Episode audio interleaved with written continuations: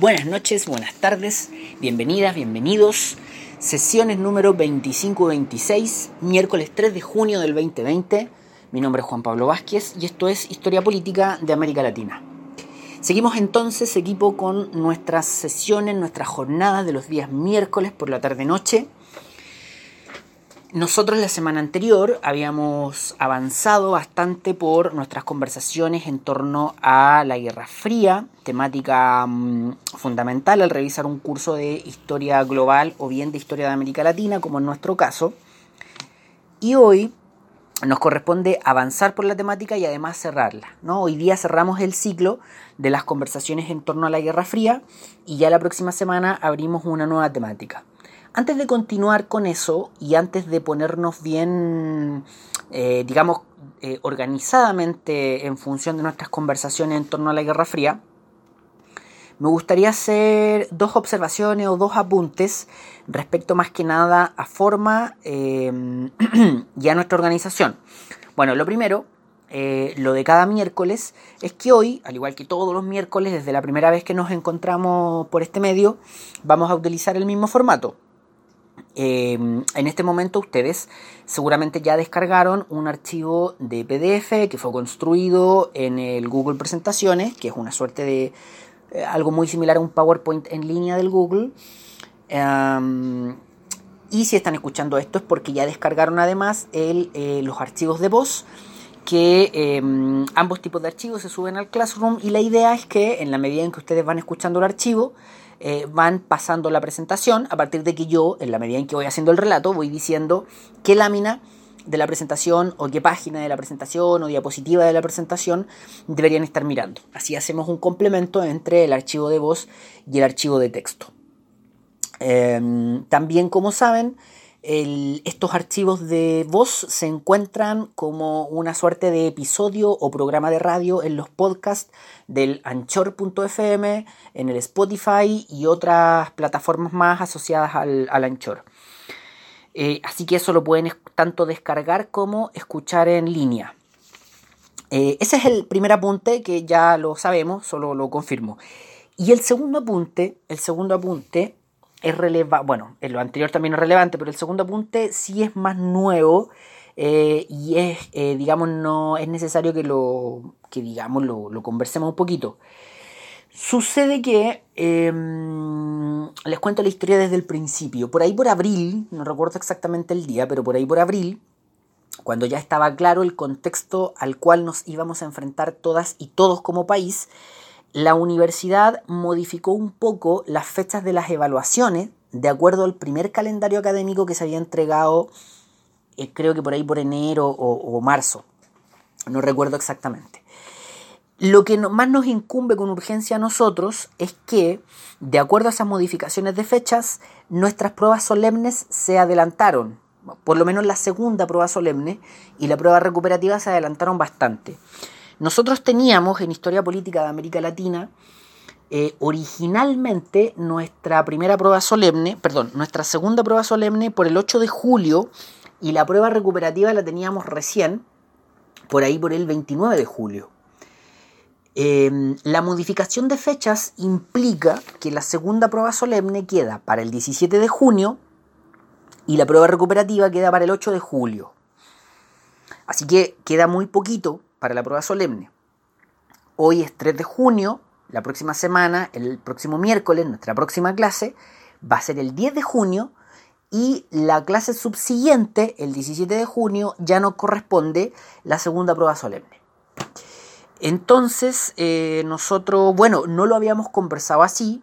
Yo la verdad es que había recibido las modificaciones de fecha, pero me había quedado con eh, mentalmente con las fechas originales no me había sentado a, reprogramarlo todo, básicamente porque justo como les había comentado el, perdón, el miércoles anterior, daba la impresión de que acá en, la universidad habíamos em, logrado avanzar sin mayores modificaciones, a partir de que se lograron eh, acuerdos relativamente rápidos del formato de las clases, cómo desarrollarla, em, entre los estudiantes, entre los profes, la escuela, la universidad.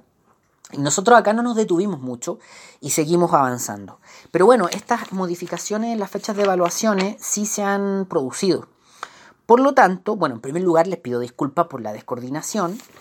Em, debí haberme yo sentado antes a, reorganizar esto, pero no lo había hecho también un poco conducido porque nuestra primera prueba mm, solemne no, no, tuvo modificaciones en la fecha.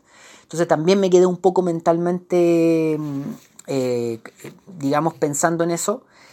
Y, mm, y nada, la, la, segunda prueba sí tiene una modificación, así que hay que hacerla. Bueno, tendremos nuestra prueba solemne el día 17 de junio, lo cual implica que también vamos a tener menos, va a ser menos, menos extensa la parrilla de contenidos para la, prueba del 17 de junio, pero también nos trae una, digamos, un par de modificaciones importantes. Em, nosotros tenemos las exposiciones que hemos ido haciendo a lo largo del semestre, la realidad es que no las hemos ido haciendo, eh, solamente se han presentado eh, dos personas a las exposiciones. Eh, hasta el momento, ¿no? Estamos recién partiendo la clase del, 3 de junio. Por lo tanto, hasta el 3 de junio, en torno a, qué sé yo, las 7, 10 de la tarde, solamente tenemos dos exposiciones. Por lo tanto, necesitamos que em, las exposiciones restantes, en lo posible, o la mayoría, se den el 10 de junio, o sea, la próxima semana, y las exposiciones que no se han dado, eh, tenemos que reagendarlas y agruparlas con posterioridad a la prueba. Es decir, el día 24 de junio o el día 1 de julio, derechamente. Em, ahora, el problema es que la prueba recuperativa ya es el 8 de julio. Entonces la idea es que todo el mundo con una semana de anticipación tenga completamente claro cuál es su, su situación definitiva para pasar a la prueba recuperativa, los que estén en ese caso. Por lo tanto, nosotros el día 10 de junio vamos a tener algunas exposiciones restantes, las que aún están en agenda y que tenían que darse con posterioridad al 17 de junio. La mayoría de ellas vamos a reagendarlas para el 10 de junio. Y todas las exposiciones que se tendrían que haber dado a lo largo del semestre y que no se dieron van a tener que pasar para el día 24 de junio. Ahora, eso tampoco es tan complicado, ¿no? Nosotros tratamos de mantenernos, mantener, digamos, mantenernos sin entrar en, la desesperación y, y, con a veces uno se corre los márgenes y bueno, en fin, si no se pudo cumplir, no se pudo cumplir nomás, pero, pero sí vamos a tener que reagendarlo para el día 24 de junio y el problema es que temáticamente vamos a estar un, un poco desajustados, digamos, porque el día 17 vamos a tener la prueba, el día 24 de junio tendríamos que conversar cosas respecto a la cuarta unidad y muchas de las exposiciones no, tienen tanto que ver con la cuarta unidad, pero bueno, vamos de todas formas a hacer un ejercicio mental de agruparlas ahí, ponernos al día con eso y después continuar con, las temáticas de la cuarta unidad. Eso por una parte, esa es una, una exigencia. Y la otra exigencia es que, bueno, en realidad no es tanto exigencia, sino que es una circunstancia que nosotros, si tenemos la prueba el día 17 de junio, la segunda prueba solemne, em, significa que todos quienes ya dieron sus exposiciones, ya rindieron su primera prueba solemne, el día 17 de junio prácticamente terminan la asignatura. ¿No? O sea, en dos semanas más, varios de ustedes, varios y varias de ustedes van a estar cerrando la asignatura. Claro, el día 17 de junio no van a tener la nota inmediatamente, pero sí ya van a haber rendido todas sus evaluaciones. Y si están al día con las asistencias, ya, digamos, historia política de América Latina, prueba superada.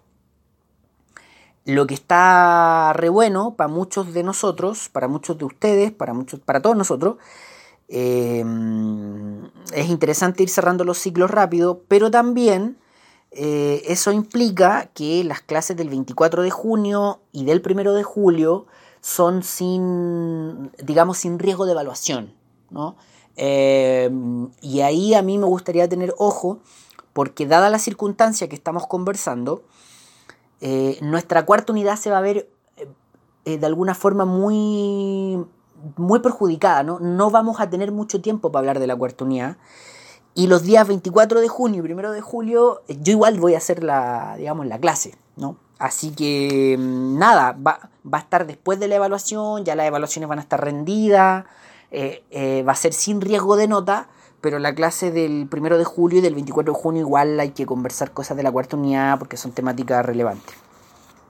De todas formas, las exposiciones que nos quedan y que aún están en agenda eh, abordan las temáticas de, em, de, la cuarta unidad, las temáticas de las transiciones, etc. ¿Ya?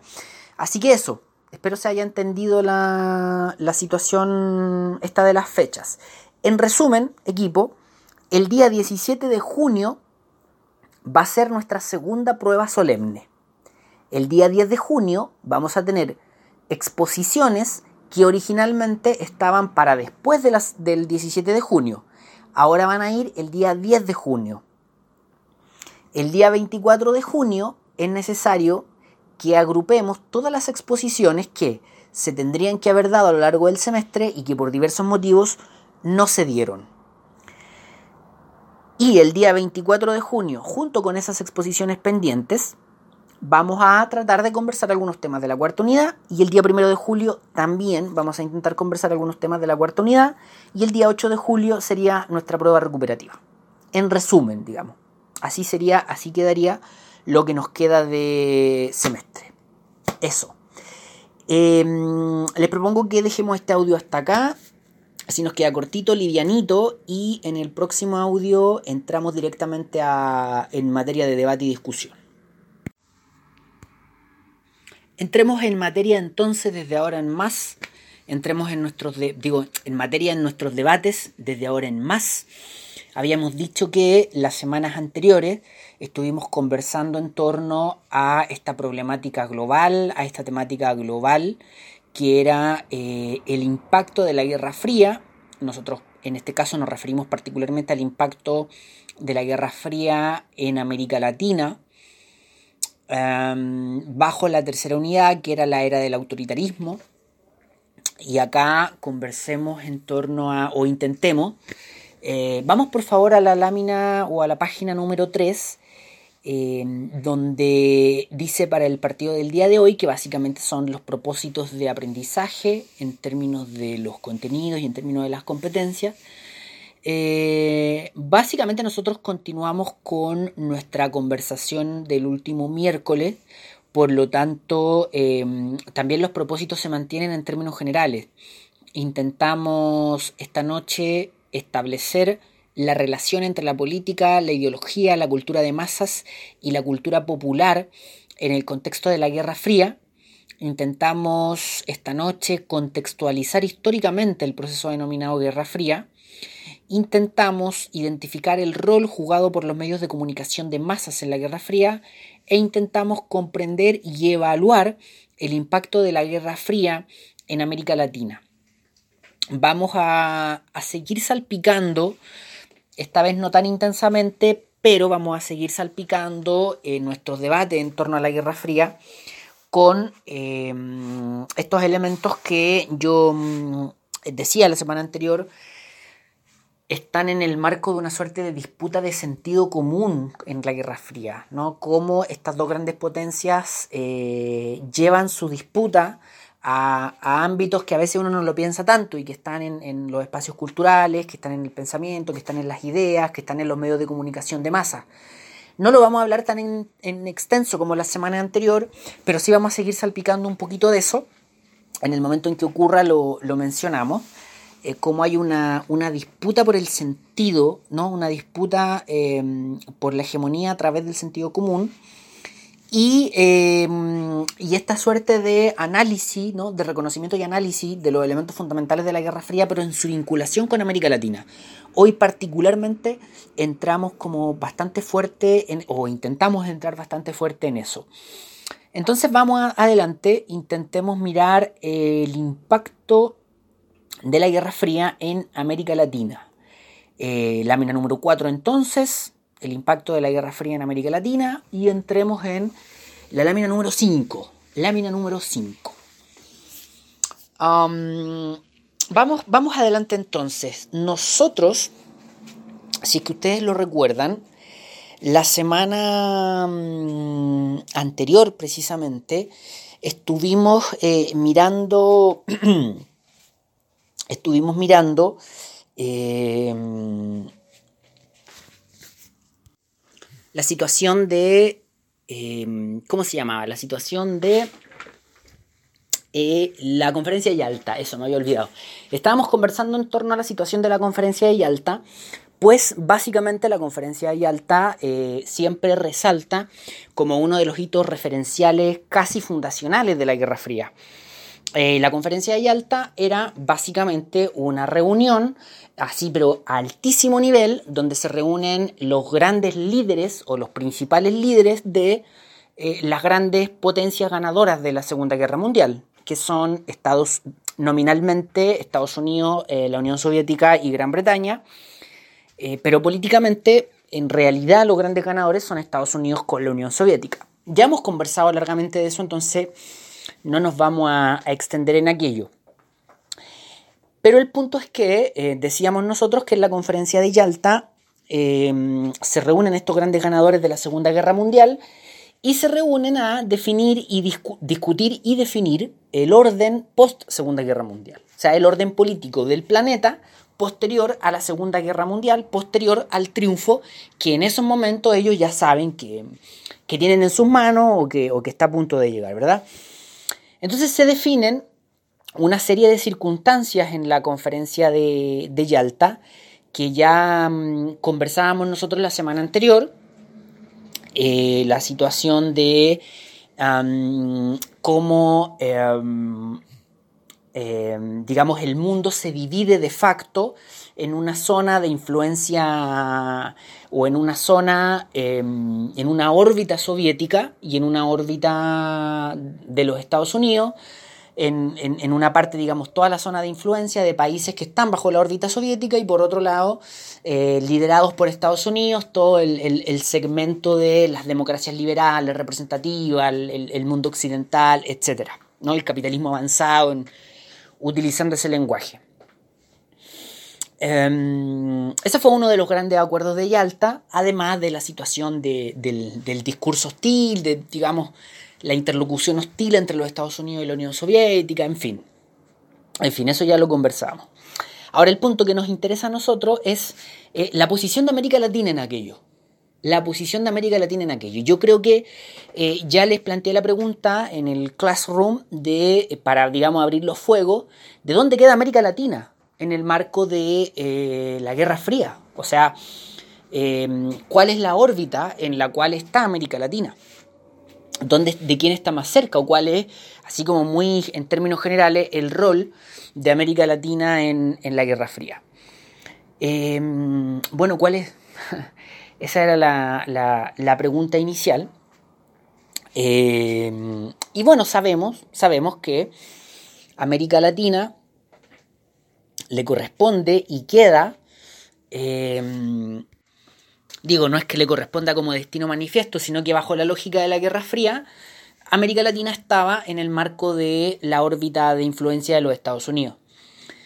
Eh, también ahí al, inicio les planteaba en torno a alguna referencia relevante, em, alguna fuente eh, relevante de, ese lugar que ocupa la América Latina, eh, por lo menos desde el punto de vista de los Estados Unidos. Y la verdad que si uno hace un, recorrido histórico, Estados Unidos desde el siglo XIX que ha encontrado o que ha construido distintas argumentaciones eh, para plantear a la América Latina bajo su influencia. Nosotros en la primera, en nuestra primera evaluación conversábamos respecto a esto de la política del buen vecino, conversábamos, hemos conversado largamente en torno a cómo Estados Unidos se mm, constituye desde fines del siglo XIX en una potencia, no desde antes, no desde el siglo XIX en una potencia hemisférica, pero desde fines del siglo XIX como una potencia mundial. Entonces empieza a, generar esta cosa como de influencia hemisférica. Eh, y, desde, y desde más atrás todavía, desde el siglo XIX, desde la primera mitad del siglo XIX se plantea esto de la doctrina Monroe, de América para los americanos. Entonces, de alguna forma Estados Unidos como que tiene, eh, porque hace rato construyó los argumentos para, mm, digo, válidos o no, eh, no, no estoy diciendo que, mm, que haya eh, una racionalidad a la cual apoyar, pero sí que ellos se han preocupado de construir una racionalidad o de construir una, una argumentación de por qué América Latina tendría que estar bajo su influencia o bien por qué América Latina tendría que estar al lado de los Estados Unidos.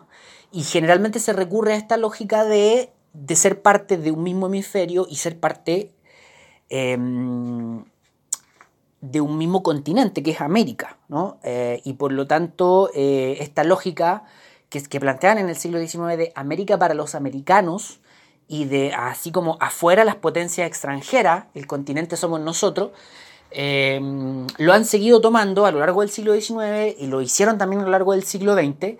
De repente en el siglo XXI no es tan parte de los debates, pero sí en el siglo XX fue bastante presente esta lógica, por lo menos como argumento. Luego podemos debatir si es válido o no, si nos sentimos convocados por eso o no, pero por lo menos lo han planteado como argumento. Entonces es como una referencia histórica. Quería hacer esa, mm, esa mirada. Pero bueno, el punto en nuestro contexto, el punto en nuestro contexto es que América Latina eh, está bajo la órbita, inicialmente por lo menos, está bajo la órbita de eh, la influencia norteamericana en la Guerra Fría y da la sensación de que es parte de lo que se acuerda en Yalta. Da la sensación de que en esta repartición del mundo casi literal que se hacen, eh, América Latina le va a corresponder eh, ser parte de, la órbita norteamericana.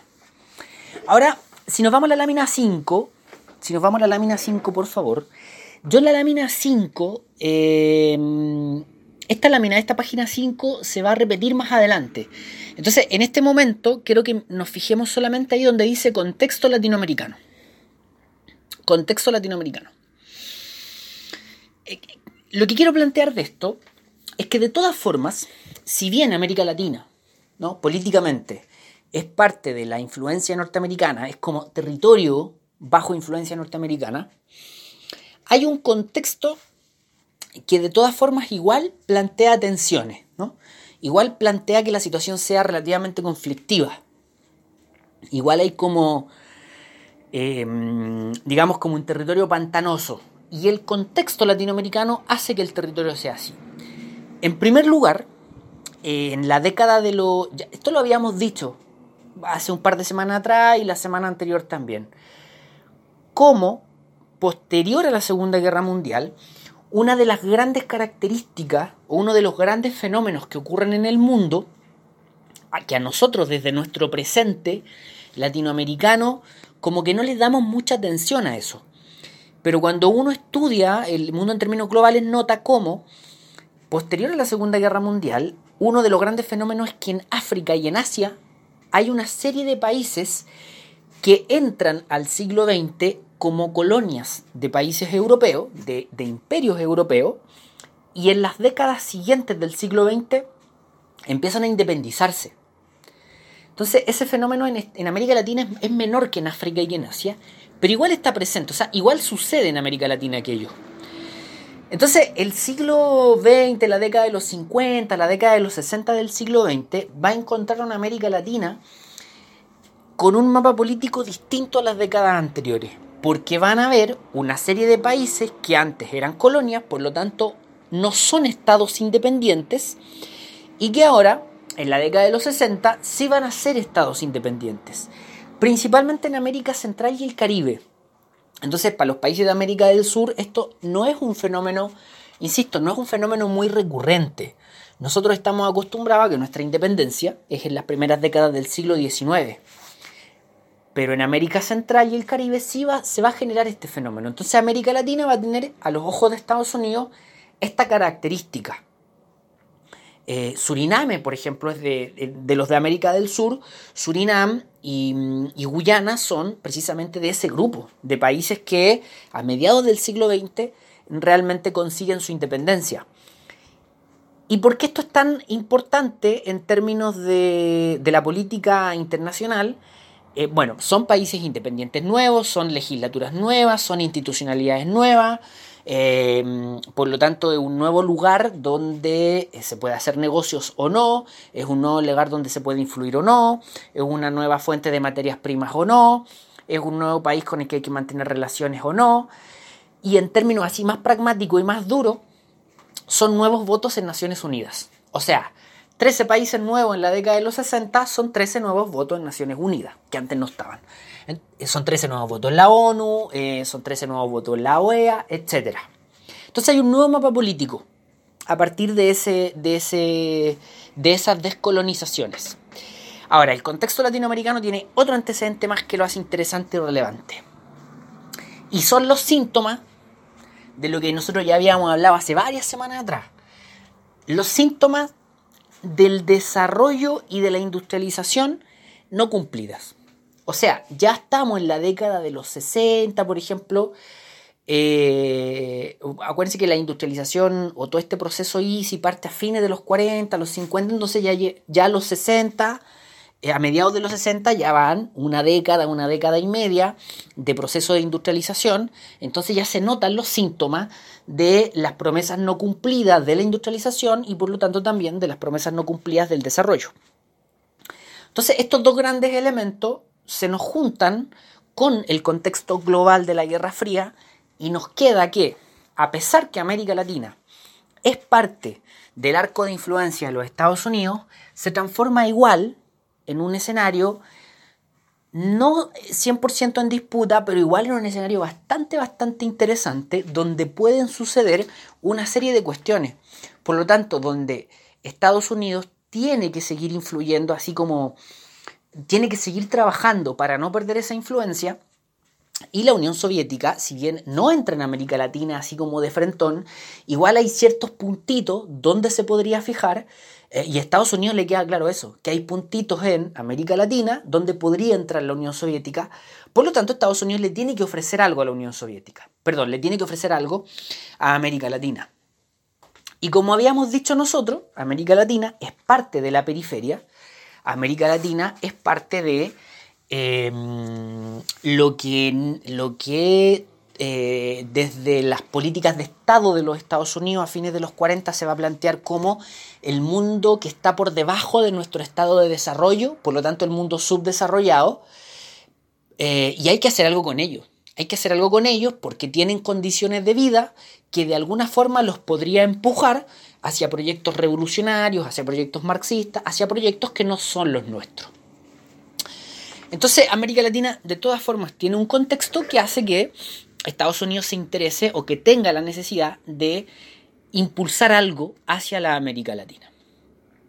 Entonces ahora vamos, por favor, a la lámina, eh, salgamos de acá y vámonos a la lámina... Mm, no, solo un segundo más para lámina 5. No vamos a entrar en, ese, en, detalle con aquello, pero fíjense que al lado del contexto latinoamericano hay dos elementos más o dos grandes antecedentes más y fíjense en el que está el medio, Revolución Cubana. Por eso solo no, entremos a analizarlo ni a detallarlo, solo, solo miremoslo. ¿no? Revolución, em, Revolución Cubana y recordemos que la Revolución Cubana eh, es del el año 59. Eh, en enero del 59 estalla la... Mm, la revolución cubana.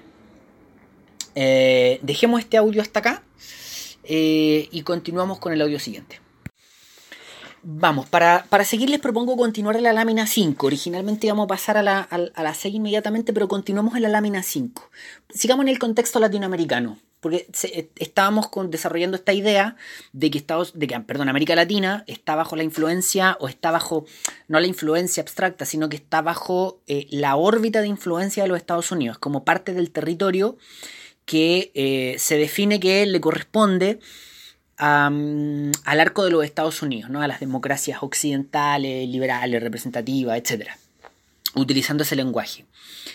Eh, pero que sin embargo hay un contexto latinoamericano que hace que sea interesante, ¿no? que hace que igual eh, se constituya en un escenario eh, geopolítico, estratégico, bien en disputa. ¿no? Decíamos finalmente, si bien América Latina es parte del arco de los Estados Unidos, está el proceso de descolonización, están las metas no cumplidas en cuanto a desarrollo e industrialización, eh, y hay algunos puntitos en América Latina por donde podrían penetrar o bien eh, la influencia soviética o bien brotes revolucionarios, brotes marxistas. Y precisamente, precisamente em, se genera en América Latina un hito que está en esa dirección, o que quedó eh, bien marcado en, ese punto, en ese ámbito de, de disputa, que es la revolución cubana. ¿no? que es la revolución cubana, que evidentemente tiene una vida propia. Sería también una falta de, de respeto eh, histórico eh, plantear la revolución cubana como una cría puramente de la Guerra Fría, no lo es en absoluto, pero sí ocupa un lugar bastante, bastante relevante en el marco de la Guerra Fría. Entonces, para hablar de la, de la, revolución cubana y mm, para entender la relación de la revolución cubana con los Estados Unidos y la relación de la revolución cubana con la Unión Soviética, por lo tanto, su posición en la Guerra Fría, es importante entender lo que acá en la lámina 5 yo planteo como una especie de evolución temprana y lo que posteriormente también eh, planteo como una evolución posterior. O sea, hay dos momentos para entender la posición de la Revolución cubana en la Guerra Fría en, el mismo proceso de, revolución, así como dos momentos que son bien clave, que son bien relevantes. Eh, esto de evolución temprana y evolución posterior es una forma que se me ocurre a mí para, digamos, como para como explicarlo. Seguramente eh, deben haber mejores formas de, plantearlo, pero para guiarnos en esta conversación, yo lo planteo como una evolución temprana. Em, y bueno, esto se entiende básicamente dándole un vistazo a la, a la historia cubana en plazos relativamente medianos, de varias décadas. Em, está esto en, nuestras bibliografías, en el texto de Vitela, de, de la historia de los partidos políticos en el siglo XX, ahí está más o menos explicada la situación de Cuba. Pero bueno, cuando trabajábamos al principio del semestre con ese libro, igual habían unos antecedentes que, mm, que más o menos son reveladores. O sea, Cuba tiene una historia particular en relación al, resto de países de América Latina, porque Cuba, eh, nuestra independencia, por ejemplo la chilena, la del Cono Sur, sabemos que es en torno a las primeras décadas del siglo XIX. La independencia cubana está a fines del XIX, o sea, Cuba se independiza por ahí por 1896, 1898 y cuando Cuba se independiza, vienen una serie de eh, gobiernos no democráticos, ¿no? de gobiernos dictatoriales y con mucha vinculación con Estados Unidos. Eh, y bueno, las primeras décadas del siglo XX la realidad es que Cuba es prácticamente un protectorado de los Estados Unidos. Entonces Estados Unidos va a tener dos, dos insisto, dos casi protectorados en, el Caribe, como son Puerto Rico, que tiene estatus de, mm, de Estado, ¿no? Puertorriqueño ciudadano norteamericano, y Cuba en ese momento. Bueno, la situación cubana es bien compleja, no vamos a entrar en, ese detalle, pero el punto es que en el año 59, en 1959, viene la revolución cubana, ¿no? Viene la revolución cubana. Y los primeros años de la revolución cubana, lo, digo más que los primeros años, los primeros tiempos de la revolución cubana, son tiempos de una suerte de eh, no, no de no claridad, no quiero decir que haya como turbulencia, pero sí de, de una no definición tan específica ideológicamente. Los primeros años de la Revolución Cubana, insisto, me vuelvo a equivocar, no son los primeros años, son los primeros tiempos de la Revolución Cubana, es un proceso que es celebrado desde muchas partes del mundo eh, y que es entendido, que es leído como una revolución principalmente nacionalista y se entiende desde esa perspectiva como una suerte de revolución independentista y nacionalista, política y económicamente hablando. Se entiende de esa manera a la revolución cubana. Incluso los Estados Unidos em, tienen una reacción bastante expectante para lo que ocurre con la revolución cubana se va a intentar entender la revolución cubana como una revolución que votó a un régimen dictatorial, corrupto, em, decadente, como el, como el régimen de Batista, y que, insisto, está generando una suerte de independencia nacional eh, y un proceso nacionalista. Así es entendido el principio de la revolución cubana. Y no es desmentido, o sea, uno podría interpretar de los primeros tiempos de la Revolución Cubana esa lectura perfectamente, no, no, no sería una lectura equivocada. Si uno entendiera el año 59, el año 60 bajo esa lógica. ¿no?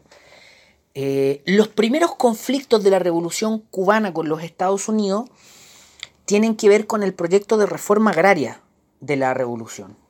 Con los grandes líderes, ya, ya es Fidel Castro el, gran, definitivamente el líder del proceso, eh, empiezan a tener conflicto con Estados Unidos principalmente por, por el tema del azúcar y por el tema de, en fin, de la propiedad de la tierra.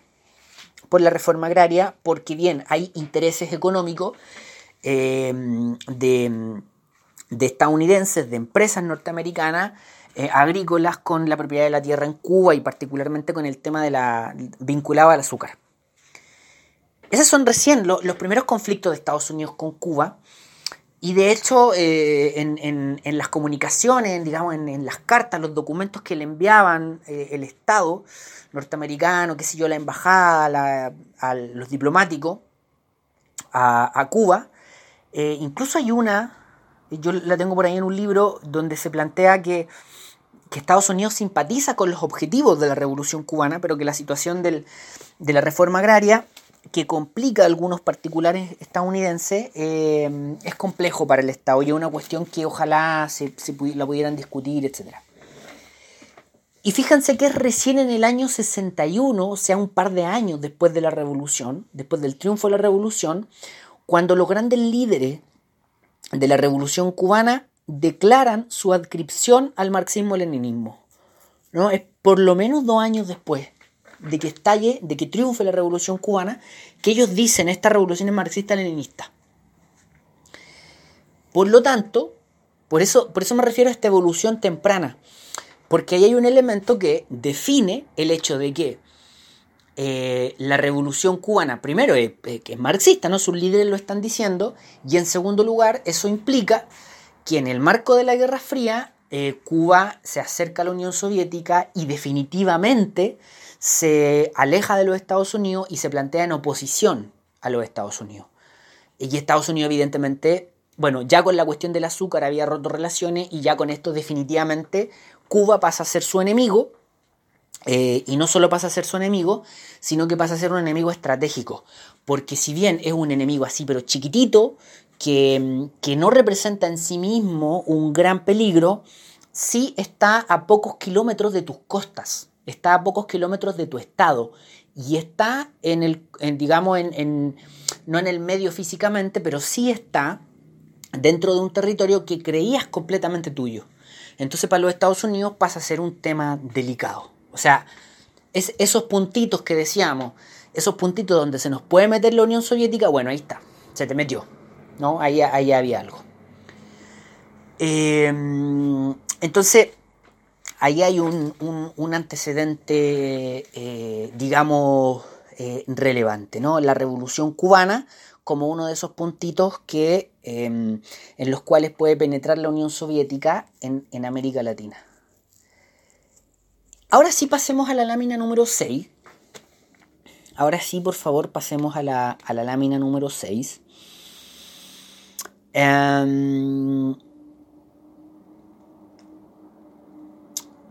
Porque precisamente, precisamente, em, aquí la lámina número 6 está más o menos graficado, o se intenta, aquí la lámina número 6 se intenta graficar eh,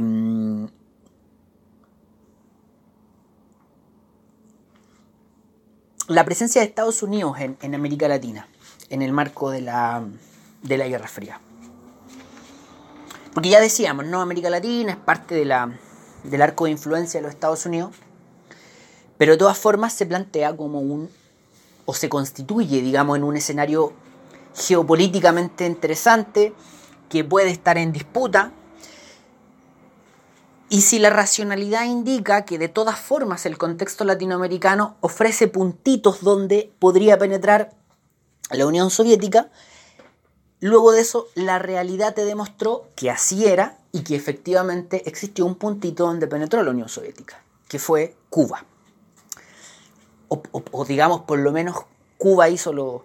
No es que la Unión Soviética penetró a través de Cuba, sino que Cuba construyó su propio proyecto y se acercó hacia la Unión Soviética. Eso sí, eso sí. Em, entonces, bueno, ¿cómo responde Estados Unidos? Y Estados Unidos responde a través de una racionalidad que nosotros ya habíamos conversado y que ya habíamos discutido. Y por eso yo lo mencionaba así tan. Lo mencionaba tanto hace un par de semanas atrás. Em, es ahí donde surge la famosa Alianza para el Progreso. ¿no? Es ahí donde surge este famoso programa de los Estados Unidos, que acá como, como se plantea en la lámina 6, em, dice, bueno, Alianza para el Progreso programa de ayuda económica, técnica y social en función del progreso y el incremento de la calidad de vida en América Latina. Entonces, em, claro, el, Estados Unidos de alguna forma va a responder concretamente a través de la Alianza para el Progreso. Y, bueno, ¿qué es la famosa Alianza para el Progreso? Como acá está explicado en términos muy de manual, ¿no? en términos muy la, la definición así técnica y formal de lo que es la Alianza para el Progreso. Ahora, ¿cuál es el objetivo de la Alianza para el Progreso? ¿Por qué Estados Unidos construye un programa de ayuda económica, técnica y social en función del progreso y el incremento de la calidad de vida en América Latina? Bueno, primero, ¿quién hace esto? El gobierno de los Estados Unidos directamente. Cuando lo hace, no sé cuándo se construye, pero lo ofrece en el año 1961 bajo el gobierno de John F. Kennedy. Es Kennedy, ¿no? bajo su gobierno, el que en, un discurso ah, que da en el año 61, él propone la Alianza para el Progreso. Y la Alianza para el Progreso es, como dice acá, un programa que él le ofrece a América Latina, o sea, así, así de concreto, yo, gobierno de los Estados Unidos, te ofrezco a ti, a ti y a ti, países de América Latina, un programa de ayuda económica, técnica y social con un valor de 20 mil millones de dólares que vamos a ocupar en ustedes para su progreso y para el incremento de su calidad de vida de sus países. Nosotros vamos a llevar ese programa. Ustedes lo que tienen que hacer es adscribir al programa y vamos a empezar a trabajar en función de financiar programas de ayuda económica, técnica y social. Eso es la Alianza para el Progreso. Eso hace eh, el gobierno de Kennedy en relación a América Latina. Ahora, ¿cuál es el objetivo de esto? Eh, como lo habíamos planteado anteriormente, no se trata de altruismo internacional ni de altruismo global. Básicamente, el objetivo detrás de esto es evitar otra Cuba. ¿no? Es evitar otro brote revolucionario marxista. El objetivo de los Estados Unidos es, como ellos mismos lo planteaban, modernización en vez de revolución. Es una frase que se utilizaba. Modernización en vez de revolución. Yo te ayudo, financio tu progreso económico, pero ojo, tu proyecto tiene que ser parecido al mío. Yo soy tu modelo, no la Unión Soviética. Modernización y no revolución. Ese es básicamente el, el, objetivo, digamos, digo, el objetivo declarado, además, esto no es ninguna doble lectura, el objetivo declarado de la Alianza para el Progreso. Entonces, esta ayuda económica, técnica y social estaba en distintos ámbitos. Aquí yo planteo varios, de, hecho estos son como los formales, ¿no? Estados Unidos ofrecía ayudas en cuanto a las condiciones sanitarias de los países latinoamericanos, en cuanto a su infraestructura, estabilidad de precios, cooperación monetaria, eh, educación. O sea, se financiaron, por ejemplo, muchos planes de alfabetización en América Latina con la Alianza para el Progreso. Em, libertad económica, obviamente, democracia, eh, libertad económica visto desde el punto de vista de los Estados Unidos, democracia también visto desde el punto de vista de los Estados Unidos. Y con esto no quiero hacer caricatura, ¿no? Democracia representativa, fortalecimiento de las instituciones bajo la lógica de la democracia representativa, y, aquí en la lámina yo puse como el, primero en la esquinita y dejo para el final, porque es súper relevante para nosotros, reforma agraria. reforma agraria. Y esto eh, no se dice tanto, no se dice poco. Estados Unidos impulsó en América Latina la reforma agraria en, diferentes países. Trabajó por ella, financió un pedazo importante de, de, reforma agraria en distintos países. Con el objetivo este que estamos planteando, ¿no? La modernización económica de América Latina en función de, de que, bueno, de que América Latina progresara de alguna forma eh, bajo su óptica y no se generaran segundas, ni terceras, ni, ni cuartas cubas, ni proyectos de, mm, de ese tipo. De ese tipo. Eh, y bueno, esto viene de eh, Kennedy, ¿no? Viene del, primero del Partido Demócrata, que ya es como la cara. ya, ya, es más o menos similar al Partido Demócrata que conocemos hoy día con ese marco ideológico, con ese marco político. Kennedy además representa eh, sectores bien progresistas dentro del Partido Demócrata, por lo menos en esa época. Entonces además Kennedy eh, o la Alianza para el Progreso lo que hace es buscar eh, articulación con gobiernos latinoamericanos que ellos caracterizaban como reformistas democráticos con proyectos reformistas democráticos que pudieran efectivamente llevar adelante esa reforma. Porque eso es como parte esencial de, esta situación, que fuesen... Eh,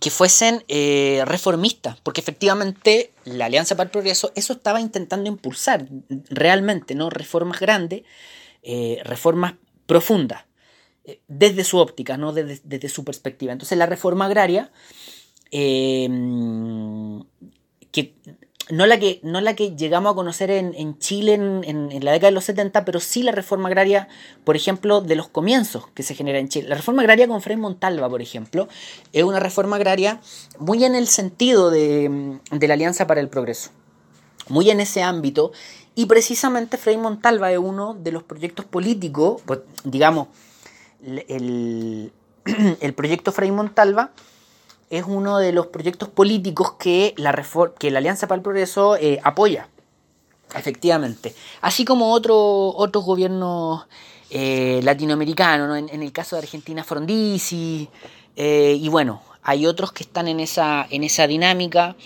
Fernando Belaúnde Terry en Perú, Alberto Lleras Camargo en, en Colombia, eh, en Venezuela, son, digamos, proyectos eh, de, gobiernos bien reformistas, proyectos políticos bien reformistas dentro de un marco de democracia representativa muy en el sentido de lo que, lo, de lo que el proyecto eh, demócrata en Estados Unidos aprueba. Entonces fueron gobiernos que se articularon o que Estados Unidos intentó articularse con ellos para impulsar y sacar adelante la, la Alianza para el Progreso. Con ese objetivo de fondo que, insisto, que era evitarse eh, segundas o terceras Cubas o bien proyectos eh, revolucionarios cercanos al, marxismo. Eso es, en términos generales, la Alianza para el Progreso y eso es, en términos generales, una respuesta de los Estados Unidos a, eh, en el marco de la Guerra Fría. Ahora, pregunta para, para vos, para que vamos trabajando em, en esto, digamos. ¿Encuentran ustedes que tiene, de todas las cuestiones que hemos conversado en el semestre, eh, digamos cuestiones, elementos vinculados a Estados Unidos, ¿encuentran ustedes antecedentes, referencias? ¿Les suena algo esta forma de operar? ¿no? Esta forma de, esta racionalidad, ¿no? esta argumentación de los Estados Unidos, este relato, ¿no? la Alianza para el Progreso, ¿les suena algo esa argumentación? Porque yo sí, digamos, a mí, a mí me suena. Y lo hemos conversado en, poquitas clases anterior. Eh, y también hace mucho rato en el, en, en, el por ejemplo, en el texto de... Mm, en uno de los textos de nuestra primera prueba había un, capítulo que se refería a la relación Estados Unidos con América Latina a principios del siglo XX y una lógica como muy de este tipo estaba presente. Eh, y hace un par de semanas nomás creo que yo la semana pasada también hablábamos de una, de una doctrina o de una doctrina algo que, tiene una lógica muy similar a, esto, ¿no? Modernización en vez de revolución, etcétera. Etcétera. Eso, equipo, quedemos hasta acá con este audio y continuamos con el audio siguiente. Pero esa forma de, de operar, esa racionalidad que hay detrás de la Alianza para el Progreso, esa lógica de modernización en vez de revolución, no era la única forma de operar de los Estados Unidos en América Latina en el marco de la Guerra Fría, sino que hay otras formas de operar. Entonces, fíjense que en la lámina 6, además de la Alianza para el Progreso, hay otros dos ítems. Uno es intervencionismo y el otro es eh, disputa de ideas e influencia, hegemonía. Ya hemos hablado, ya dijimos que hemos, hablamos largamente la semana anterior de aquello. Y, em, hoy día vamos a hacer un, digamos, vamos a salpicar un poquito con, con aquello. Pero concentrémonos en el segundo ítem, en el que está en el medio. El intervencionismo. ¿Y a qué me refiero con el intervencionismo? ¿De qué se trata este intervencionismo? Entonces, al mismo, eh, digamos, a su vez, dividamos este, esta forma de operar de los Estados Unidos, este intervencionismo, en dos ámbitos. En dos ámbitos bien, bien digamos, bien no similares, pero sí con bastante vinculación y con bastante relación. Em, el primero de ellos, eh, aquí, fíjense, donde dice intervencionismo, financiamiento a diversos sectores políticos. Y esto es básicamente así muy, muy literal, así muy, muy como suena. En el marco de la Guerra Fría, diversos órganos del Estado norteamericano, del, del Estado de los Estados Unidos, Estado Federal de los Estados Unidos, eh, órganos de inteligencia principalmente, van a financiar a algunos sectores y organismos políticos al interior de estados latinoamericanos. O sea, van a financiarle, van a meter plata a proyectos políticos que pudiesen derrotar o que ellos creían que había que fortalecer en función de que derrotaran a los proyectos políticos que ellos consideraban que podían ser peligrosos, que podían ser prosoviéticos o que podrían representar algún riesgo para lo que ellos, eh, em, eh, así como en términos ideológicos, para lo que ellos consideraban una, una democracia, mm, lo que ellos consideran una democracia, o bien derechamente que pusiera en riesgo los intereses norteamericanos, más desde un punto de vista menos ideológico y más y mucho más político y mucho más pragmático y también real porque eso operaba y lo, y lo vamos a ver ahora. Em, y aquí concretamente, em, insisto, Estados Unidos financió a sectores políticos y organismos políticos al interior de los países en América Latina durante varias décadas del siglo XX. Eh, partidos políticos, eh, organismos sociales, organizaciones sociales, personalidades políticas, medios de comunicación, empresarios, etcétera. Em, y bueno, ¿cómo, ¿cómo, podemos estar...? Aquí es, interesante porque se generan dos cuestiones. Una, que lo que estoy diciendo parece algo muy repetido, ¿no? Parece algo como muy, muy que ya se ha dicho muchas veces, pero por otro lado también parece muy, muy una, mucho discurso, parece también como mucha argumentación sin encontrar fundamentos de fondo, pero esto es más, esto efectivamente así. Por ejemplo, yo a ustedes les envié, em, tienen en el, en el Classroom unos documentos que les envié y que son básicamente unos informes que eh, realizan eh, distintas comisiones del Senado norteamericano. Son cuestiones que pasan también por el Departamento de Estado, donde básicamente lo que se, mm, se, bueno, se hace es reunir información respecto al comportamiento y, respecto a las acciones del Estado norteamericano en, eh, en, otros países, en distintos países, algo así como las acciones de América Latina, eh, perdón, las acciones de Estados Unidos en el, resto del mundo. Yo particularmente lo que les envié son unos documentos que, eh, digamos, es un documento grande, es un informe construido a partir de diversos archivos y fuentes de información respecto a las acciones encubiertas del Estado norteamericano, de los aparatos de inteligencia del Estado norteamericano en el resto del mundo, en otros países. Eh, en términos más simples, porque creo que me, me enredé explicándolo, eh, estos informes reúnen una serie de archivos desclasificados de la CIA y de cómo la CIA operaba en forma encubierta en distintos lugares del mundo, cómo operaba políticamente en distintas partes del mundo. Entonces, si se fijan, hay uno, el, archivo más grande, que un archivo de unas, no sé, casi 650 páginas, y que es solo el, libro número uno, eh, lleva por título Foreign and eh, Military Intelligence, eh, que, insisto, es un reporte de un comité del Senado norteamericano que estudia las operaciones de inteligencia eh, encubiertas de los Estados Unidos en diferentes partes del mundo, y en este caso en particular de la CIA. Este es un informe que fue construido en el año 76 a partir de una comisión que estaba organizada por un senador que era Frank Church. Estos documentos son, son bien curiosos porque de una parte son como bien famosos, pero por otro lado no son tan utilizados. Yo pocas veces los veo citados como deberían ser citados porque son fuentes de... Em, son primera fuente, digamos, son, son, son fuentes de primer orden.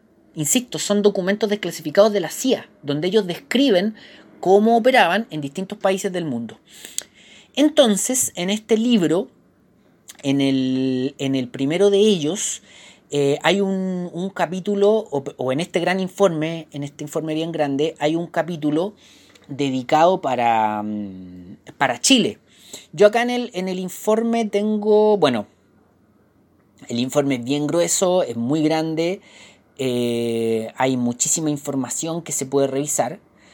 Yo no sé si ustedes lo están mirando ahora, en este momento, si no, no importa porque le, lo tienen ahí a su disposición, pero si lo están mirando ahora, y se van a la, a la, página 150, yo destaqué acá solo un párrafo porque eh, específicamente dedicado a, a, Chile, por ejemplo, donde se plantea que eh, esto está todo en inglés, eh, pero también, digamos, entonces es difícil como de leer completo porque está en inglés, porque está en otra lengua y todo, pero si uno revisa como las cosas que están dedicadas a Chile, no, no es tan complejo. Por ejemplo, en el párrafo este que yo tengo destacado con amarillo en la página 50 del informe, dice que Chile puede servir como un ejemplo de, eh, de cómo fueron conducidas las acciones encubiertas.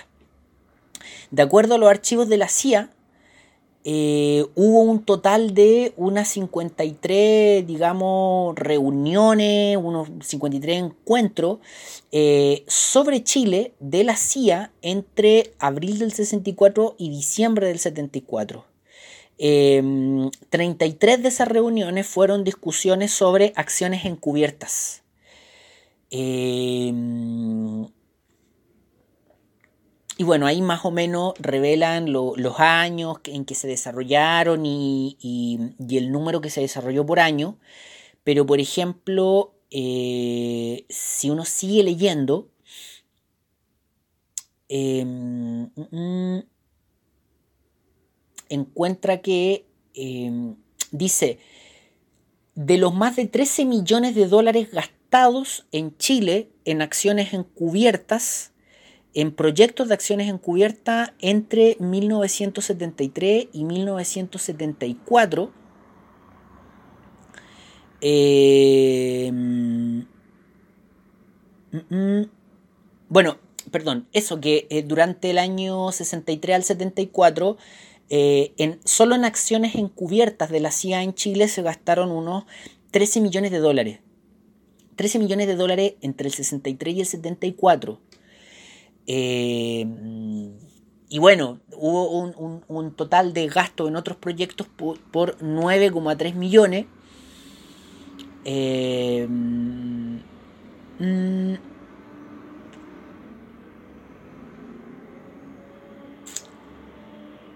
también ahí, por instrucción del presidente Nixon, para prevenir el, digamos, en relación con, con, lo que iba a pasar posteriormente con Salvador Allende, en el año 70. Y por aquí también hay un pie de página, en la página 150, hay un, el pie de página número 22, interesante porque dice algo así como 25 proyectos.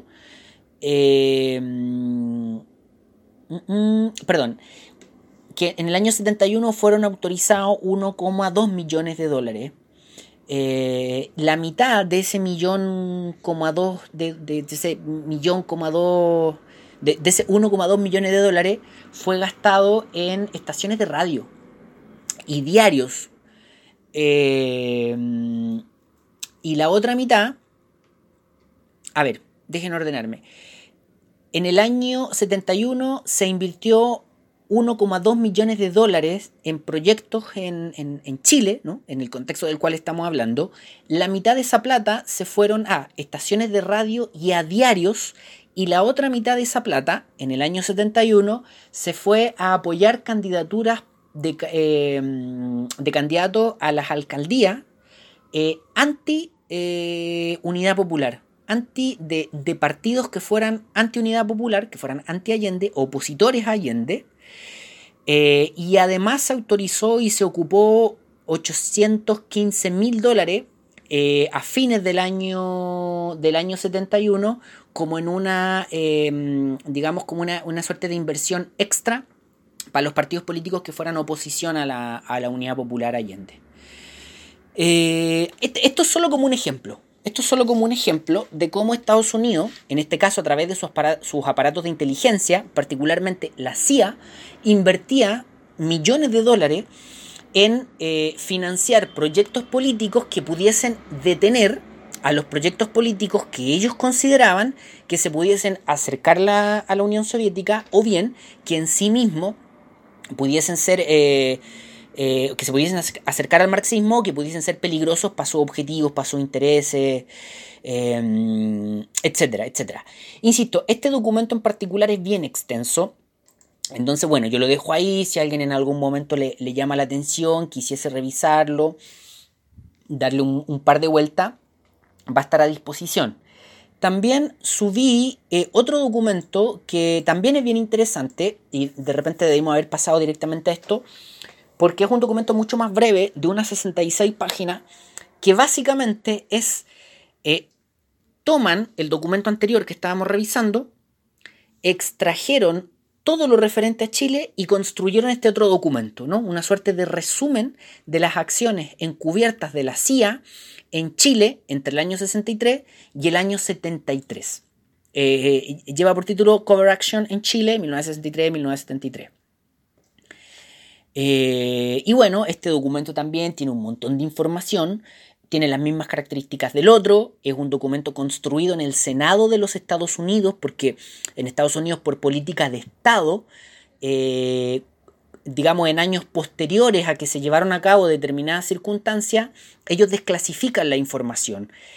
La información más, más sensible, la información más secreta, eh, la van tachando. Hay nombres que están tachados, etc. Pero en general van desclasificando la información. Y en este caso, décadas después, nos sirve para poder reconstruir lo que realmente pasó.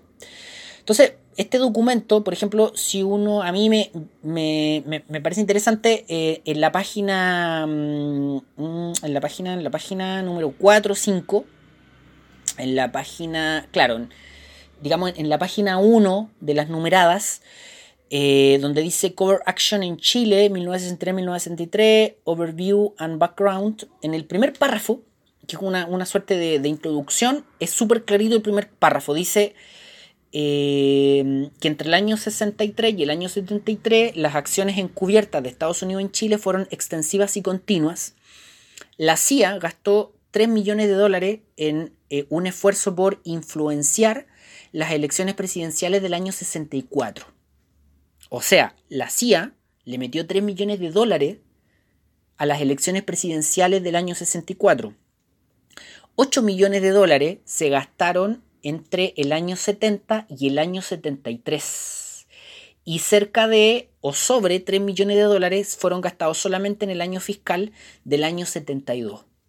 La CIA, ¿no? Es, ese es el nivel de influencia, el nivel de plata y el nivel de esfuerzos que hacían por influenciar en, la política latinoamericana y en este caso en particular en, la política de Chile.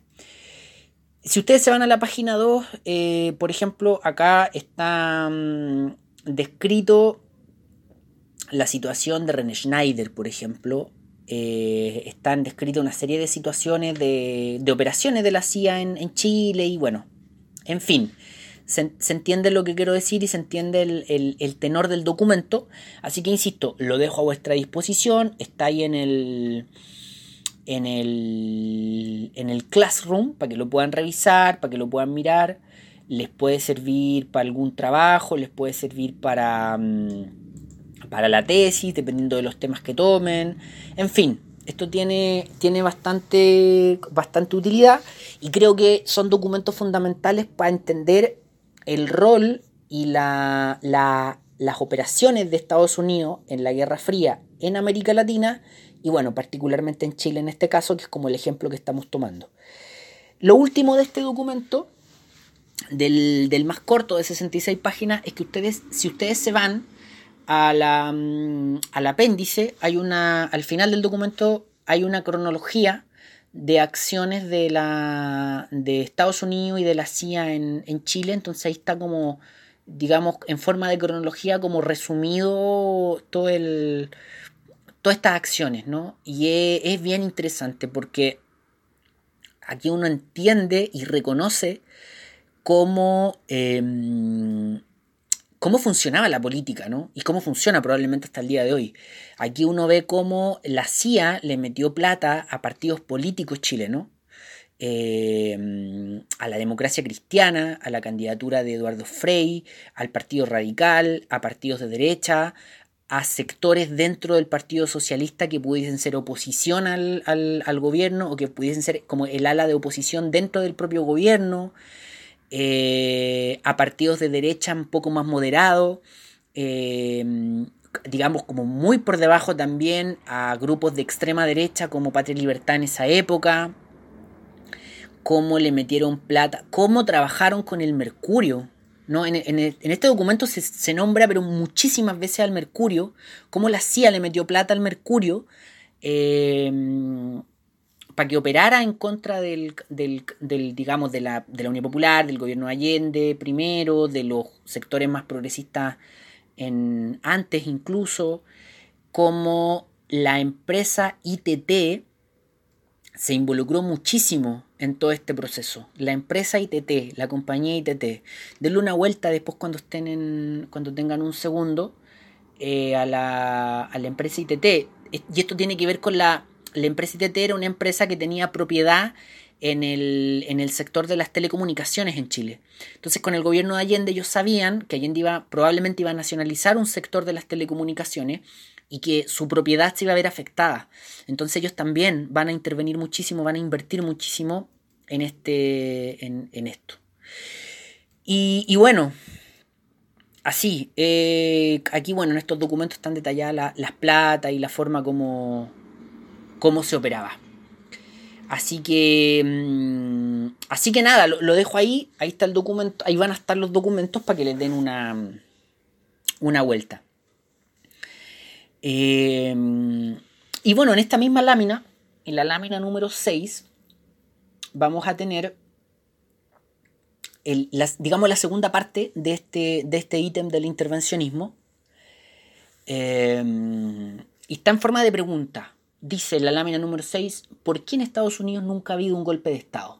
Esa es la pregunta. ¿Por qué en Estados Unidos nunca ha habido un golpe de Estado? Dejemos la respuesta para el audio siguiente. ¿Por qué en Estados Unidos nunca había un golpe de Estado? Bueno, la clave es que en Estados Unidos nunca había un golpe de Estado, pues en Estados Unidos no hay embajada de los Estados Unidos. Em, evidentemente es una especie de chiste que es crítico de la política exterior norteamericana, de esos chistes que no son graciosos, sino que lo que intentan hacer es, decir otra cosa. Eh, y, nos sirve para entrar en, ya llegando a la, digamos, a la última parte de la jornada de hoy, em, nos sirve para entrar en, esta otra forma de intervencionismo que está muy vinculado a lo que acabamos de conversar, pero que va bastante más allá. Acá hay em, que nos permite entrar en, en, un campo bastante más pedregoso también, más turbulento de la historia latinoamericana, eh, y que tiene que ver con un conjunto de operaciones también de inteligencia, pero ya eh, operaciones de inteligencia y operaciones militares de los Estados Unidos en, América Latina. Y acá hay varios ejemplos de aquello. Eh, acá, por ejemplo, sabemos que operó la Escuela de la América en, en América Latina, que, mm, que, bueno, que era una especie de institución de formación militar eh, de los Estados Unidos, pero que operaba en Panamá, que operó más o menos desde el año 46 al 84, por ahí, eh, y que era eso, ¿no? Un instituto de formación militar del Estado norteamericano, de los militares norteamericanos, que operaba físicamente en Panamá, y donde se iban a formar donde iban así como a estudiar, a formarse una serie de militares latinoamericanos y que estudiaban técnicas de, como técnicamente se llama, ¿no? Técnicas de contrainsurgencia, eh, pero que mm, nada, como para como entender un poco de lo que se trataba, Manuel Contreras fue enviado a la Escuela de la América. Él, estudió, él se formó en la Escuela de la América. Entonces una institución bien, bien especial, con esas características, tanto así que Estados Unidos la tuvo que moverse, se la llevó de Panamá al, al creo que en los 90 al interior de Estados Unidos y, ahora opera con otras características. Pero durante todas esas décadas, básicamente un conjunto grande, eh, numeroso de militares de distintos países latinoamericanos se fueron a formar en ese lugar y estudiaban técnicas de contrainsurgencia, ¿no? Cómo derrotar em, guerrillas, cómo derrotar em, grupos eh, paramilitares, eh, grupos insurgentes.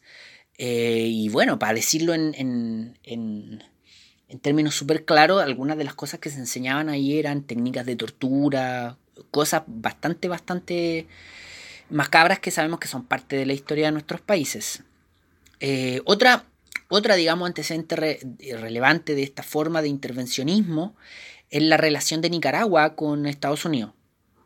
Cómo Estados Unidos manifestó un apoyo importante a la familia Somoza Em, en Nicaragua, que era una familia que tuvo el poder por, no recuerdo la cantidad de años, pero algunas décadas en, Nicaragua, antes de la, revolución sandinista, y, Estados Unidos le entregaba su apoyo a la familia Somoza, y era una familia. Eh, otro antecedente relevante es la caída de Jacobo Arbenz en Guatemala en el año 54. Y, bueno, es, bueno, Estados Unidos ha hecho eso varias veces, pero en el caso de Guatemala es relevante porque, porque ese hito como que abre un ciclo de intervenciones militares eh, norteamericanas en América Latina que terminan en, en dictaduras militares. Habían habido golpes en América Latina antes, pero de otras características, mucho más propias de nuestra inestabilidad política. Esa de que ocurre en Guatemala tiene, digamos, las características de lo que estamos hablando acá, de intervenciones militares con apoyo de inteligencia norteamericana, eh, de aparatos del Estado norteamericano, eh, para apoyar la caída de proyectos que de alguna forma perjudicaban sus intereses. En el caso de Guatemala, de Jacobo Arbenz, era un presidente no marxista para nada, no socialista para nada, pero sí bien reformista, eh, mucho antes de la Alianza para el Progreso, y que una de las cuestiones que planteaba era una reforma agraria que tocaba la propiedad de, eh, de la United Fruit Company, ¿no? de esta gran empresa de banana de la cual ya leíamos en uno de, de los textos para nuestra primera prueba de, de, la bibliografía del curso. Eh, y bueno, la reforma agraria que se estaba planteando en Guatemala tocaba intereses de la Unit Fruit Company y finalmente Jacobo Arbenz termina siendo derrocado y ese golpe de Estado muy simbólico y, también muy referencial porque, insisto, abre como todo este ciclo, este conjunto de intervenciones militares en América Latina. No todas las intervenciones militares en América Latina tienen que ver directamente con Estados Unidos, pero por eso planteo, en, así como forma de pregunta, bueno, el rol de Estados Unidos en los distintos golpes de Estado desde la intervención en Guatemala en el 54 hacia adelante. Entonces, por ejemplo, en el año 62 y 63 hay un conjunto grande de golpes de Estado. Eh, después en el 64 hay otro golpe de Estado que es el de Brasil, Y ese nuevamente es muy relevante, nuevamente muy referencial, porque, mm, porque abre una serie de golpes de Estado y de dictaduras militares en el cono sur de América Latina. Es decir, en el 64 Brasil, en el 66 Argentina y en el 73 Chile y Uruguay. Y los cuatro tienen golpes de Estado con características similares. Bueno, Argentina en el 66 y después en el 72-73 también. Con carácter, digo, después del 72-73 viene una, una, dictadura también. Em, con características relativamente similares y con dos características bien especiales que en el caso de Chile y Uruguay son países que históricamente se han manifestado con una estabilidad institucional más grande que la del resto de los países latinoamericanos. Y también caen en esta lógica. Y en segundo lugar, que, que, no sé si alguien le, le recuerda en especial dictaduras militares, Uruguay, Argentina, Chile, Brasil. Dictaduras militares, Uruguay, Argentina, Chile, Brasil. Ahí hay algo. La Operación Cóndor entonces, esta, esta lógica de las dictaduras militares en el cono sur, claro que fue, ha sido concertado eh, y, por ejemplo, la Operación Cóndor es una manifestación de una verdadera integración de las dictaduras militares. O sea, las distintas dictaduras de estos países operaron juntas, coordinadamente, integradamente, bueno, con objetivos no muy felices, pero, pero fue lo que sucedió, finalmente. Entonces ahí también es interesante hacerse esa pregunta, ¿no? En todos estos golpes de Estado, ¿en cuántos tuvo un rol importante Estados Unidos eh, y a qué niveles? Ya, por ejemplo, revisábamos cómo durante décadas Estados Unidos va a intervenir en la política chilena y cómo también va a intervenir en todo el contexto del, golpe del año 73. Así que ahí hay una, una otra forma de intervención importante. Y bueno, em, la tercera forma de, intervención que planteamos acá, ya lo hemos conversado bastante, esta suerte de disputa de ideas, la disputa del sentido, eh, la, búsqueda de la hegemonía a través del sentido común, concretamente la lucha de las ideas en la academia, cómo ambas potencias intentaban influir académicamente, intelectualmente, cómo había toda una producción y edición de literatura y en, diversos ámbitos, cómo se intentó influir en el, a través del cine, es decir, cómo la Guerra Fría también se disputó en, la producción de ideas, en la producción de imágenes, en la producción de pensamiento, etc. ¿no? Y eso ya, ya, lo hemos salpicado y hoy día también hay una, una manifestación de aquello. Eh, Bueno, y finalmente para, mm, para, ir cerrando, eh,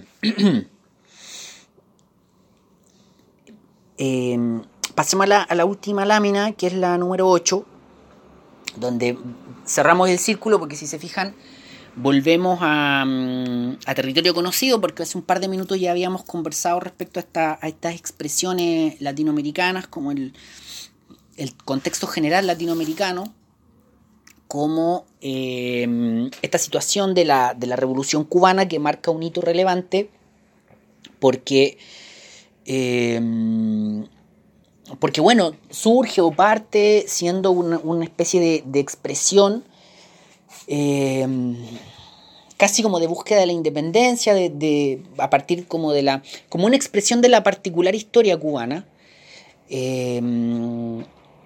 Luego en los primeros años, en los primeros tiempos, hay una descripción a, un, proyecto marxista de la revolución. Eh, y bueno, eso marca, o sea, si ya en los primeros tiempos de, la revolución el, proyecto genera una conflictividad con los Estados Unidos, a partir de lo que decíamos, ¿no? Esta reforma agraria, de los intereses económicos que habían en el Caribe y por lo tanto también en Cuba, de los Estados Unidos, eh, y esta reacción nacionalista que es la revolución cubana conflictúa, ¿no? Se genera una, un conflicto, una contradicción bien potente con los Estados Unidos. Después, como decíamos, esta adscripción definitiva al, marxismo-leninismo los establece como, como opositores, bien, bien, así como muy claramente. Eh, y eso marca su relación con los Estados Unidos. ¿no? Los Estados Unidos terminan asumiendo que, la revolución cubana son sus enemigos en, América Latina. Eh, bueno, eso también marca la relación estrecha que la, que la revolución cubana empieza a tener con la Unión Soviética. Y, y bueno, hay una, una, relación de un vínculo económico bien, bien estrecho, un vínculo político también muy, eh, muy estrecho. Eh, y, posteriormente, si se fijan en, la lámina, eh, hay un, cuadro que es evolución posterior. Y esa evolución posterior hace relación a, mm, precisamente a la evolución que va teniendo la revolución cubana, ¿no? porque la revolución cubana se vive también luego una tensión interna entre una búsqueda de consolidación del Estado en términos económicos, de los proyectos económicos que habían detrás, de los proyectos productivos, productivistas, industriales que habían en, la revolución cubana, eh, y otra alma u otra mirada que tenía que ver con, eh, con con no, eh, digamos, subalternizarse bajo la Unión Soviética y generar como todo este, este proyecto de, revolución en distintos países y exportar la revolución cubana. Entonces ahí hay una, lectura muy, muy profunda que se puede hacer, que no, no tenemos tiempo nosotros para hacerla. Yo no soy especialista en el tema. Pero también hay una situación bien tensa, ¿no? Que más o menos se resume en esta suerte de, de separación que se hace entre una cosa muy, muy de Estado, muy oficial, eh, y esta otra mirada más, insisto, más de salir a intentar exportar la, revolución cubana. Eh, y ahí hay una, tensión, ¿no? Habíamos dicho, eh, América Latina fue parte de, de, los acuerdos que se llegaron en Yalta, por lo tanto también la Unión Soviética entendía que América Latina era un lugar donde no se podía operar con la soltura que, mm, que se podía operar en, otros, en, digamos, en los países que sí eran de, su órbita. Por lo tanto, esta exportación de la revolución cubana al resto de América Latina, en el marco de la Guerra Fría, era conflictiva. Era conflictiva. Eh, entonces, bueno, simplemente dentro de la revolución cubana había un alma que buscaba una mayor independencia respecto a la Unión Soviética que buscaba una mayor autonomía respecto a la Unión Soviética y que incluso llegaba a plantear que la Unión Soviética era una suerte de otro imperio y otra alma que planteaba que la Unión Soviética era profundamente necesaria para la subsistencia económica de la revolución cubana. Em, y el triunfo de la segunda de estas almas empieza a quedar muy claro en, en la década de los 70. Por eso digo esto de la evolución posterior. ¿no? Cuando definitivamente mm, eh, los, digamos, los, cubanos, eh, la revolución cubana, digamos, más que los cubanos, asumen esta posición de eh, una relación casi de dependencia con la Unión Soviética, en la cual Cuba vende sus materias primas a la Unión Soviética y compra los productos que ellos no, pueden producir. también hay que entender la situación histórica del, del bloqueo económico a la revolución cubana, por lo tanto también la Unión Soviética era su forma de, subsistir en, circunstancias que, o sea, en Cuba no hay, digamos, una situación parecida a la chilena en términos de lo energético, por ejemplo. Y el petróleo que ellos compraban, bueno, lo compraban de, de la Unión Soviética o venía de la Unión Soviética. Pero a eso me refiero con evolución posterior, con que hay un punto donde la revolución cubana definitivamente termina siendo el proyecto que conocemos y renuncia a esto más, más de, exportación de la revolución al resto de América Latina, ¿no? Eh, y termina siendo un proyecto mucho más vinculado a la Unión Soviética y también en una relación de, subordinación económica eh, a la, digamos, a la, Unión Soviética. Ahora, esta lectura también no es que se relativice, pero también eh, sabemos que cuando la Unión Soviética se desintegra Cuba no, digamos, el, proyecto cubano sigue en pie, con todas las dificultades del mundo, pero siguió. Entonces también es, una, mm, es un antecedente interesante a la hora de hacer el, balance final. Eh, y bueno, esa, esta segundo, evolución o esta evolución posterior lo planteo así como para entender el, la posterior relación que establece Cuba con, la Unión Soviética eh, y que establece en el marco de, digamos, de la Guerra Fría, ¿no? Como un pedacito del bloque o de la órbita mm, eh, de, los, de los enemigos, digamos, de Estados Unidos en medio de un continente que es, principalmente parte del arco de influencia de, de los Estados Unidos. Eh, y bueno, hay un, tercer punto de la, aquí de la Unión, perdón, de Cuba, de la Revolución Cubana que es clave, que es muy importante para terminar de entender el, o para terminar de revisar el, esta América Latina en la Guerra Fría y que es cómo, pese a estas tensiones, ¿no? pese a, lo que acabamos de plantear, eh, cómo la Revolución Cubana va a terminar siendo un un faro de influencia en el campo de las izquierdas en América Latina. ¿no? Eh, pese a que se entiende esta lógica de, mm, de esta suerte como de, dos almas, para plantearlo elegantemente en la Unión Soviética, perdón, en, la Revolución Cubana, eh, pese a que eh, a estas tensiones que acabamos de describir entre una cosa mucho más prosoviética y una más, más autonomista, más autónoma, si se quiere, eh, la revolución cubana se constituye en, una influencia muy grande para el ámbito de las izquierdas. Eh, así, muy, muy directamente, por ejemplo, el, el, alma de la revolución cubana, para decirlo de una manera, el alma de la revolución cubana que representa el, el, el Che Guevara, por ejemplo, con todas sus teorías de los focos guerrilleros, se constituye en una influencia súper grande para, para un estallido de focos guerrilleros y de guerrillas insurgentes en, América Latina, como las FARC, como los Tupamaro, eh, y para grupos que no son, eh, digamos que, que no son guerrillas insurgentes en el estilo del, origen de las FARC o en el estilo de la propia guerrilla del Che Guevara o de los Tupamaro, pero que sí son movimientos armados más urbanos como, como el MIR, como, como qué sé yo, como los montoneros en Argentina, eh, entonces van, todos estos grupos que surgen entre los 60 y los 70 en América Latina están muy influenciados por, el, por lo que sucede, por lo que sucedió con la Revolución Cubana, que ganó, ese es un antecedente relevante, que ganó, o sea, se tomaron el poder, digamos, se tomaron el Estado. Entonces, mm, eh, ese antecedente, más el, el desarrollo mismo de lo que hicieron, los contenidos, de las innovaciones, digamos, que planteaban en esos términos, fueron una influencia súper grande en el, en el resto de América Latina. E insisto, en los 60 van a surgir un conjunto grande de guerrillas insurgentes y movimientos armados influenciados por la revolución cubana.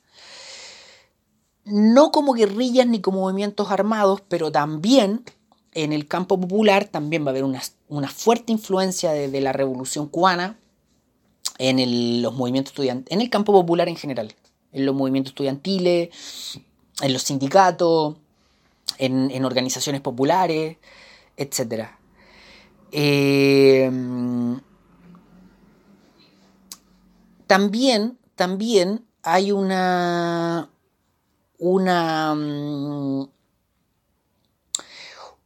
también la situación de los partidos comunistas en, en América Latina en la época es bien relevante porque mm, de alguna forma representa también o se vincula con estas tensiones que, planteamos al interior de la revolución cubana.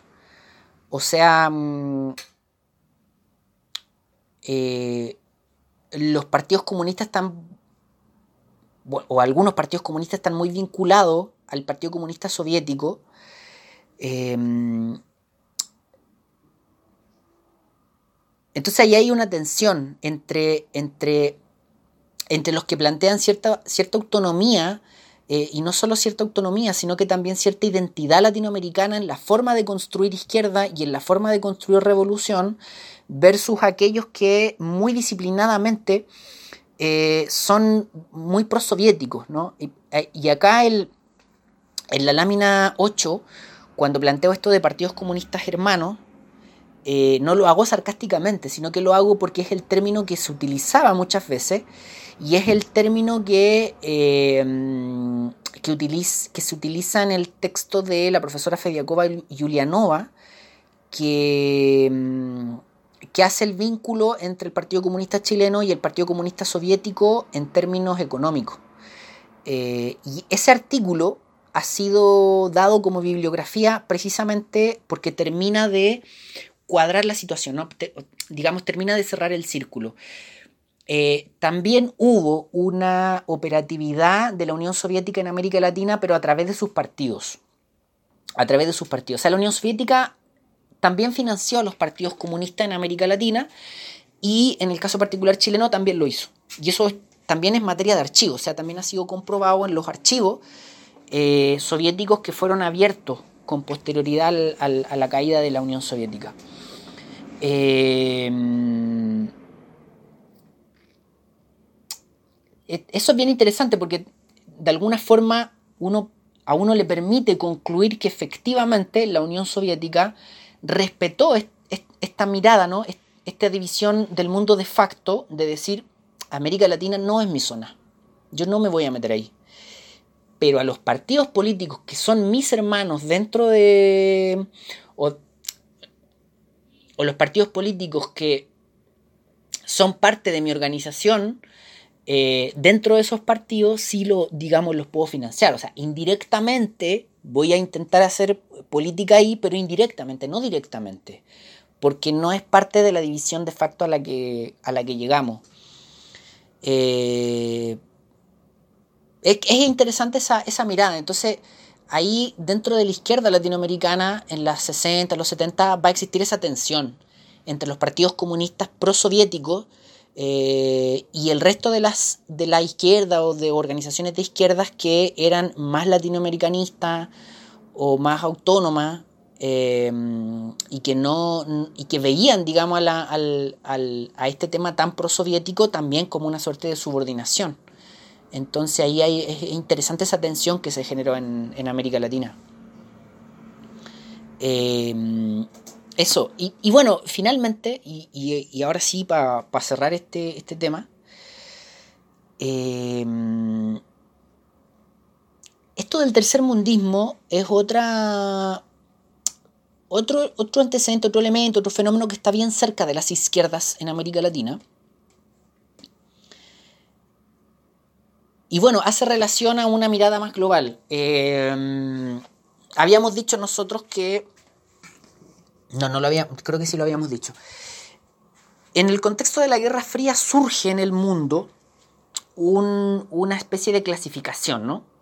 En la Guerra Fría se habló de un primer mundo que correspondía a em, Estados Unidos y su órbita, ¿no? Las democracias occidentales representativas, liberales, etc.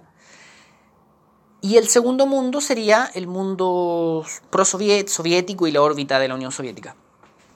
Y luego se habló de un tercer mundo. Y el tercer mundo en términos generales es lo que nosotros a veces denominamos periferia, a veces lo que se denomina como, como el mundo subdesarrollado, es decir, los países que no estaban ni en el uno ni en, ni en el otro, y que tienen la característica de ser países periféricos. Entonces, en, el mundo, esa, esa mm, clasificación de tercer mundo surge de un francés en la década de los 50.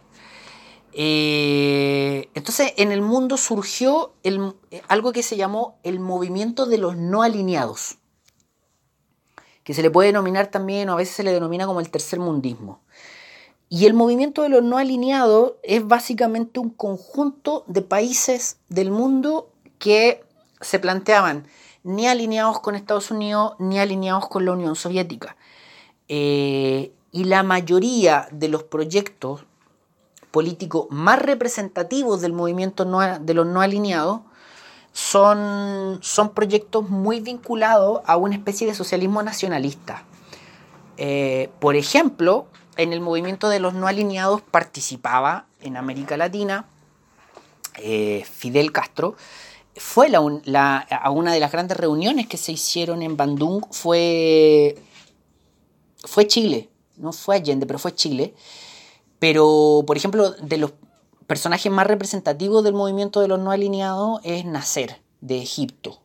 Entonces, principalmente este movimiento está vinculado a proyectos nacionalistas eh, y, una suerte de proyectos que buscaban vincular elementos del socialismo con, con elementos de una economía nacionalista y con eh, elementos identitarios propios, locales, ¿no? Como que había una conjunción de esas, de esas tres tradiciones, tradición del socialismo, eh, un nacionalismo económico y un identitarismo nacional, y se generaban esos proyectos. Insisto, ahí como muy representativo es nacer de, Egipto. Eh, y si bien el movimiento de los no alineados en América Latina no fue algo tan potente, eh, de todas formas es una expresión súper relevante en el mundo, en, el contexto de la Guerra Fría, que de alguna forma se involucra con, América Latina. También ahí los latinoamericanos algo, algo hicieron, algo tuvieron que, mm, que ver. Así que bueno, eso, eso, eso equipo. Em, les propongo en términos de audio eh, que quedemos hasta acá y nos vemos en un audio siguiente. Ya equipo, entonces este audio solamente para despedirnos en términos de audios. Eh, muchas gracias por la paciencia, la jornada de hoy. Eh, ha sido extensa como todos los miércoles. Eh, recordar eh, todos y todas, por favor, que nuestra prueba, nuestra segunda prueba solemne será el día 17 de junio, clases 29 y 30, o sea, dos miércoles más para que estemos pendientes de aquello. La próxima semana yo les voy a mm, traer todas las instrucciones de la prueba, todas las novedades de la prueba el material que vamos a utilizar. Evidentemente no va a haber bibliografía extensa como en la primera prueba porque tenemos muy, muy poquito tiempo de margen, pero sí eh, les voy a traer todas las, instrucciones y el material em, que tengamos que, utilizar. Así que eso, eh, muchas gracias por la jornada de hoy, muchas gracias por su paciencia. Em, cualquier cosa, los correos, voy a estar bien atento y nos escuchamos la próxima semana. Abrazos.